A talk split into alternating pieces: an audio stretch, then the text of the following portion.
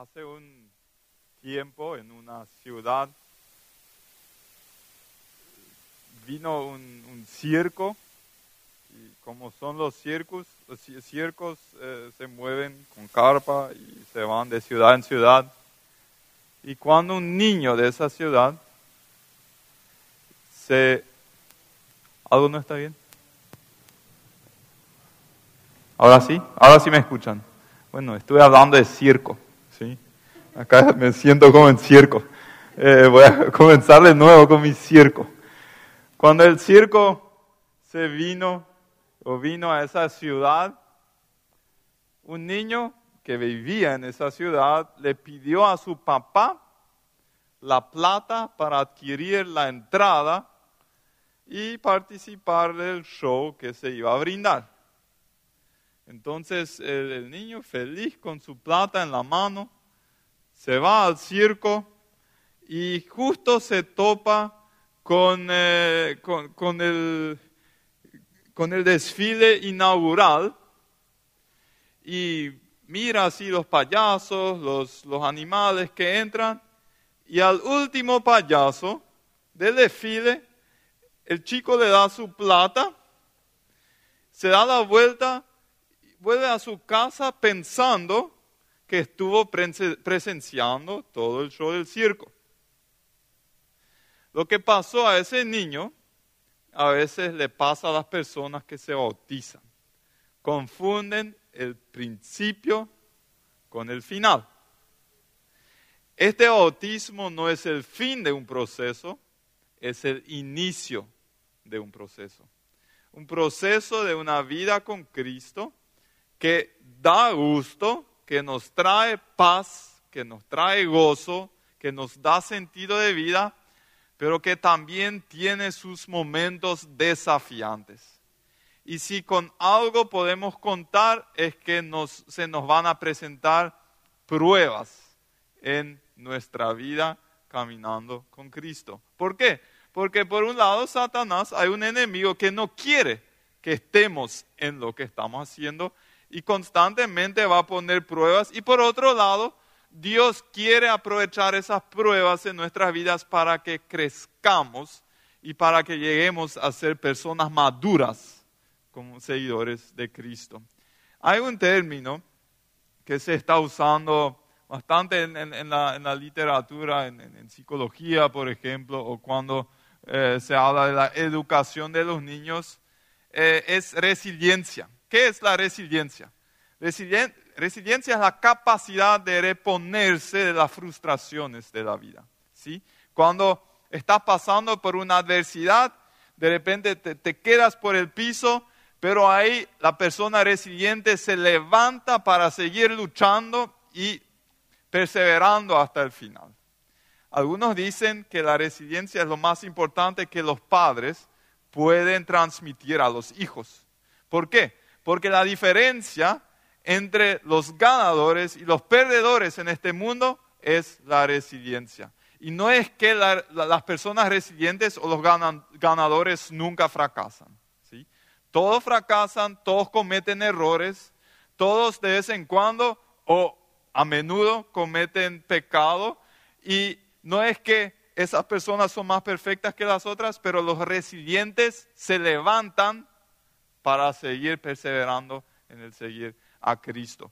Hoy quiero compartir el texto de Santiago capítulo 1, los versos 2 al 8, y sacar cuatro principios para desarrollar resiliencia, porque queremos que cada uno de ustedes sea un ganador de los que se bautizaron hoy, alguien que persevera hasta el final. Y vamos con el primero, el primer principio, si me acompañas. Gracias, Jimena. Ver las dificultades como una oportunidad de crecimiento es la primera práctica de personas resilientes o una práctica para desarrollar la resiliencia. Leo con ustedes los primeros versículos de Santiago 1 y dice así. Hermanos míos, considérense muy dichosos o alegres o gozosos cuando tengan que enfrentarse con diversas pruebas, o algunas versiones dicen acá tentaciones, pues ya saben que la prueba de su fe produce constancia. Y la constancia debe llevar a feliz término la obra para que sean perfectos e íntegros sin que les falte nada. Ahora, acá dice, cuando se nos presentan pruebas en la vida o tentaciones, ¿qué tenemos que, hacer? Ser dichosos, alegrarse, estar gozosos. Y me pregunto, ¿no hay una contradicción en eso? ¿Cuál es la última prueba por la cual has pasado en tu fe? Te, te pregunto, si piensas en eso, ¿pudiste encontrar el gozo en una situación de pruebas, de dificultades? ¿Y cómo se puede lograr eso? Cuando leí esas palabras yo pensé, bueno, a mí, en, mi caso muchas veces son, las situaciones que más me deprimen. ¿Cómo voy a encontrar el gozo en eso? Yo creo que la respuesta está en lo siguiente.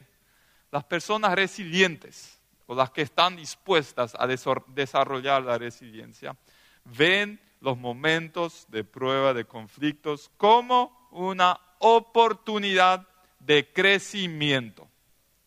Ellas saben perfectamente que después esa situación no va a durar para siempre y que después habrá un futuro que en gran medida depende de cómo yo voy a reaccionar a esa tentación, a esa prueba, a esa dificultad que se me está presentando en la vida. Henry Ford, todos conocen la marca Ford, probablemente autos, vehículos. Eh, Henry Ford es el fundador de eso.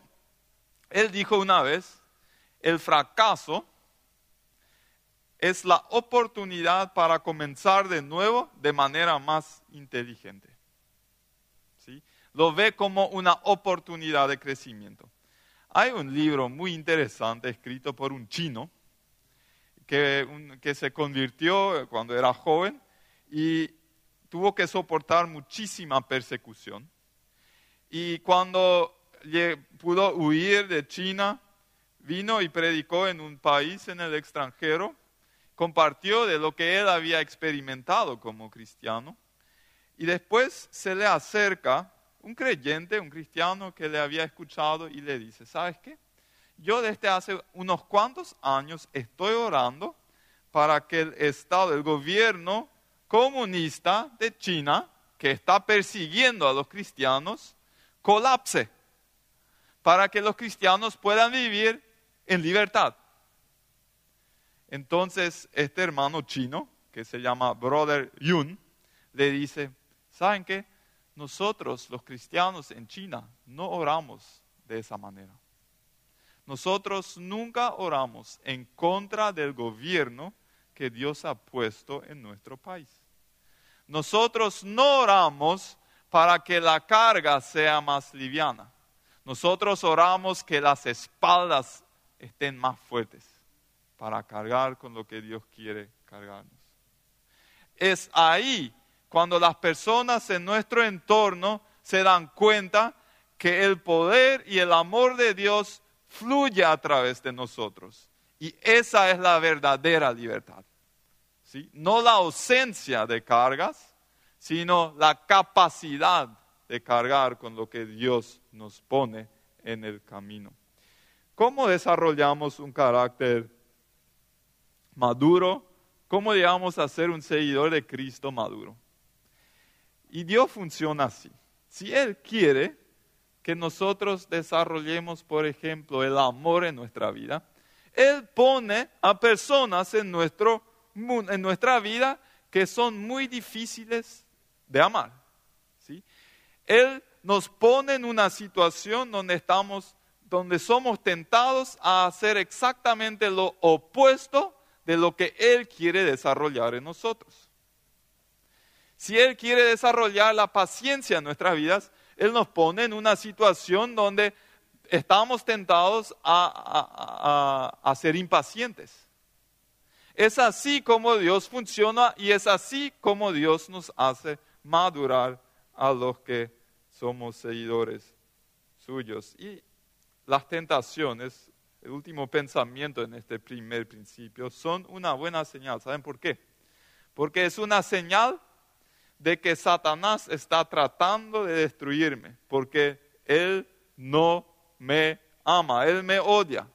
Él no necesita tentar a los que ya le pertenecen a él, porque a esas personas ya las tiene bajo su poder. Él tienta a los que oficialmente dicen yo soy seguidor de Cristo. Así que si mañana viene la primera tentación y la prueba de su fe, no se sorprendan porque Satanás no se alegra por lo que ustedes están haciendo acá. Entonces lo van a ver como una oportunidad de crecimiento. Y ahí le van a confirmar su derrota al enemigo. Vamos al segundo. Pedir sabiduría para el manejo de la situación. Leamos el versículo 5. Si me puedes dar, Jimena. Si a alguno de ustedes le falta sabiduría, pídasela a Dios y Él se la dará, pues Dios da a todos generosamente sin menospreciar a nadie. Sabiduría es la capacidad de reaccionar de manera adecuada y de solucionar las, situaciones que, que se nos presentan. Acá dice que Dios con mucho gusto nos da sabiduría si la necesitamos. Y ¿saben qué? Ustedes seis, a partir de hoy, son oficialmente menonitas porque son parte de una iglesia menonita. Y ¿saben que hay una característica de los menonitas? Hay unas cuantas, pero una de esas es cuando el menonita se da cuenta que por ahí hay una buena oferta, algo con, con, con, con un gran porcentaje de descuento, él no se pierde la oportunidad de adquirir ese producto. ¿sí? Eh, para dar un ejemplo, cuando hace algunos años acá en el stock iniciaron con esa, esas grandes ofertas de 30% sobre todos los productos. Y mi esposa y yo dijimos, bueno, hay que aprovechar esto, vamos a comprar papel higiénico y todo lo que sea para varios años. Y ella se fue. Y cuando ella volvió, ella me dijo, ¿sabes qué? Encontré a muchos menonitas en el stock por esa oferta. ¿sí? ¿Por qué? Porque el menonita cuando encuentra algo por un excelente precio, no se pierde la oportunidad. ¿Saben qué? Acá hay una excelente oferta. Hay sabiduría gratis. Es como que si Dios tuviera un tremendo tanque ahí en el cielo lleno de sabiduría, muchísimo más de lo que todos nosotros podríamos absorber, y es gratis. Solamente hay que pedirle. Hay que pedirle. Tal vez el uno del otro se pregunta, ¿por qué Dios no nos da de antemano la sabiduría que necesitamos? Y yo creo que la respuesta es la siguiente. En esos momentos, cuando llegamos a nuestros límites, ¿sí? cuando tocamos fondo en la vida, y el lunes estuvimos juntos y ustedes comentaron más de sus vidas y unos cuantos han tocado fondo, como la gran mayoría de nosotros acá, en algún momento, es ahí donde reconocemos nuestra completa dependencia de Dios y que si Él no nos da sabiduría no vamos a poder eh, superar esa situación en la vida. Y ahí nos humillamos nosotros admitimos nuestra dependencia de Dios y a Él le pedimos con fe que nos dé sabiduría. Yo creo que es por eso que Dios no nos da la sabiduría de antemano. Él quiere que sintamos nuestra dependencia de Él. Pero para que Él escuche nuestra oración por sabiduría hay una condición. Y eso está en el tercer principio. Cristian, si me ayudas, encarar la adversidad con fe. Es la tercera práctica de personas resilientes. Dice así, pero que pida con fe, sin dudar, porque quien duda es como las olas del mar agitadas y llevadas de un lado a otro por el viento. ¿Sí? Acá dice, si le pedimos a Dios por sabiduría y dudamos, que Dios no nos va a cumplir ese deseo. Hay que pedir con convicción con fe, porque Dios quiere darnos sabiduría. La fe en Dios no siempre saca los problemas de nuestra vida, pero nos guía a través de los problemas. La fe en Dios no siempre nos quita el dolor, pero nos, ayuda a manejar el dolor en nuestra vida. La fe en Dios no siempre calma la tempestad, pero calma a nosotros en medio de la tempestad.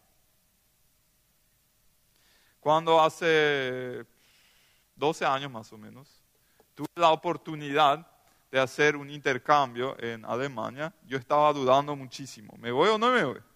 Porque recién me había puesto de, novio con mi ahora esposa y estaba compartiendo con mi papá y mi papá me dijo algo que después muchas veces ya recordé cuando se trataba de tomar decisiones eh, difíciles en la vida. Él me decía, tenés un tiempo para pensar y para eh, evaluar las diferentes opciones. Pero cuando una vez tomes la decisión, ya no permitas que te entren dudas en tu mente. Y después tomé la decisión de irme y al inicio estaba lleno de ganas, quería volver nomás a casa. No daba gusto, no conocía a nadie, realmente a nadie, en ese lugar donde yo, eh, yo estaba. Y, y, pero me acordé de lo que mi papá me había dicho. A veces tenemos que tomar decisiones bien valientes y ahí es importante, después de haberlo considerado y haber evaluado, hablado con personas, aconsejado con personas, de permanecer en eso, en la fe. Y con eso vamos al cuarto y último principio de hoy para desarrollar la resiliencia. Ser decidido en los propósitos. Dice el versículo 7 y 8, quien es así, no y, acá se refiere a las personas que dudan, llenos de duda cuando oran, no piense que va a recibir cosa alguna del Señor. Es indeciso e inconstante en todo lo que hace.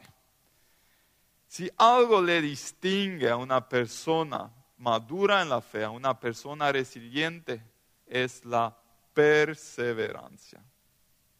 Y hoy en día hay un fenómeno eh, especialmente en la generación joven, que dificulta la perseverancia. Y es un acrónimo, ya se encontró un nombre para ese fenómeno y ese acrónimo es FOMO. FOMO es eh, del inglés Fear of Missing Out, es el, es el miedo a perderse algo mejor. Y yo quiero mostrarles un corto, un breve video de un pastor muy famoso que les va a explicar un poquito más de eso.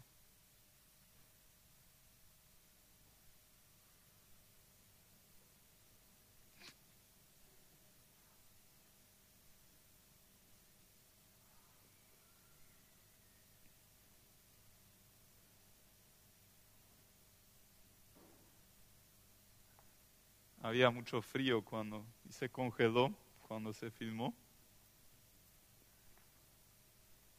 Siempre probamos los videos antes. Y ahí funcionó todavía. Estimado joven, ahí está. te voy a revelar un secreto. No existe el trabajo ideal. No existe la novia ideal. Hoy en día muchos jóvenes sufren por demasiadas opciones que tienen para elegir. Para que sepan a qué me refiero, cuando la generación de mi papá estaba en la edad de elegir su profesión, tenían entre 5 y 10 opciones. Ordeñar vacas, criar vacas, el profesor carpintero y Cuando yo estaba en la edad de elegir, ya tenía cientos de opciones. Y cada vez más surgen más profesiones como youtuber, influencer, derivados, es aquí donde viene el dilema y la dificultad para los jóvenes de hoy en día. Muchos jóvenes postergan constantemente decisiones importantes por el miedo de perderse algo.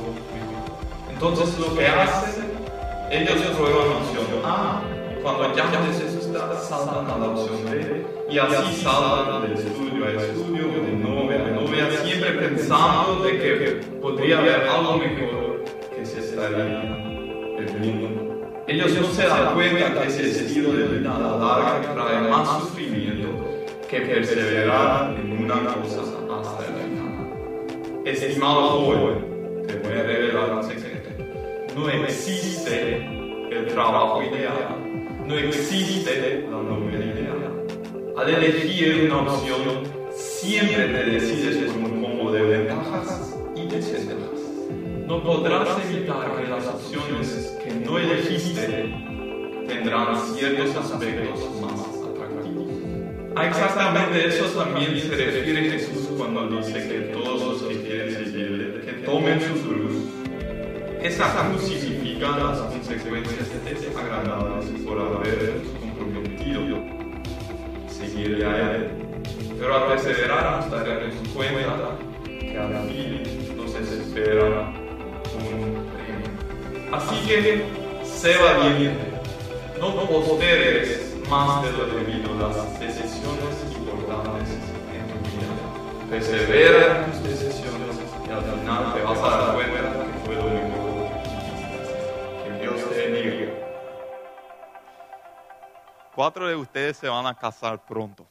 ¿sí? Y ahí van a decidir qué. Amor y fidelidad hasta que la muerte nos separe. A partir de hoy, ustedes son personas que cumplen su palabra. ¿sí?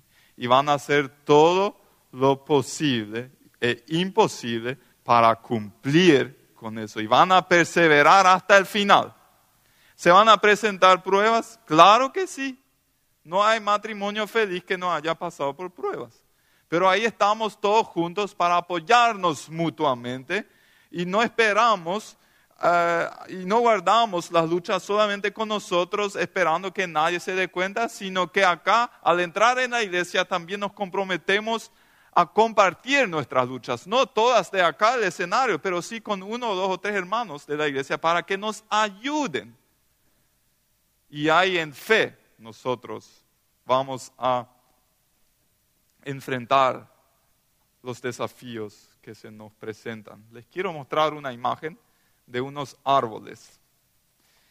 Ese árbol se llama secuoya y es el árbol más grande que existe en este planeta. Crece en el oeste de Estados Unidos y se destaca, uno, por su altura, puede superar los 100 metros, y también por su longevidad, el más viejo, que es el más antiguo que se ha encontrado hasta ahora, tiene 2.200 años de vida. Entonces la pregunta es, ¿cómo un árbol así llega a ser tan grande y permanece durante tanto tiempo sin que todos los climas posibles e imposibles a los cuales está expuesto lo hayan tumbado, destruido? Y uno pensaría, la respuesta lógica sería que tiene raíces muy profundas. Pero lo interesante es que en relación a su tamaño tiene un, sistema de raíces muy superficiales. Su fortaleza está en que ese árbol está lo suficientemente cerca de otros árboles y ellos entrelazan su sistema de raíces. Y cuando viene el, viento más fuerte, ellos se apoyan mutuamente y por eso llegan a ser tan grandes y por eso perduran tanto tiempo. Eso es exactamente lo que pasa en la iglesia. Nosotros entrelazamos nuestro sistema de raíces para apoyarnos mutuamente para los momentos cuando viene la tempestad. Por eso no se les cruce la idea por la mente de apartarse y tratar de ser un cristiano solitario. Lo bueno es que ustedes, por ejemplo, creo que cuatro o cinco de ustedes están en el puerto, están en el grupo hogareño de, Cristian y Cintia, y ahí están haciendo exactamente eso. ¿sí? Cuando acá participamos en los cultos, en los servicios, estamos haciendo exactamente eso. Al entrar en la iglesia, ustedes reciben ese apoyo de la gente y a partir de hoy ustedes van a ser de apoyo para otras personas. Lo que pasó con ustedes es maravilloso. Yo lo que veo es eh, generaciones espirituales. Yo me acuerdo muy bien cuando hace nueve años más o menos, eh, los hermanos Paul y Heldi Amstutz eh, trajeron a Cristian y Cintia a esta iglesia. Y hoy en día Cristian y Cintia están haciendo lo que alguien hizo con ellos. Y ustedes dentro de poco van a hacer eso con otras personas. Y es eso lo que significa ser cristianos y parte, ser parte de una iglesia.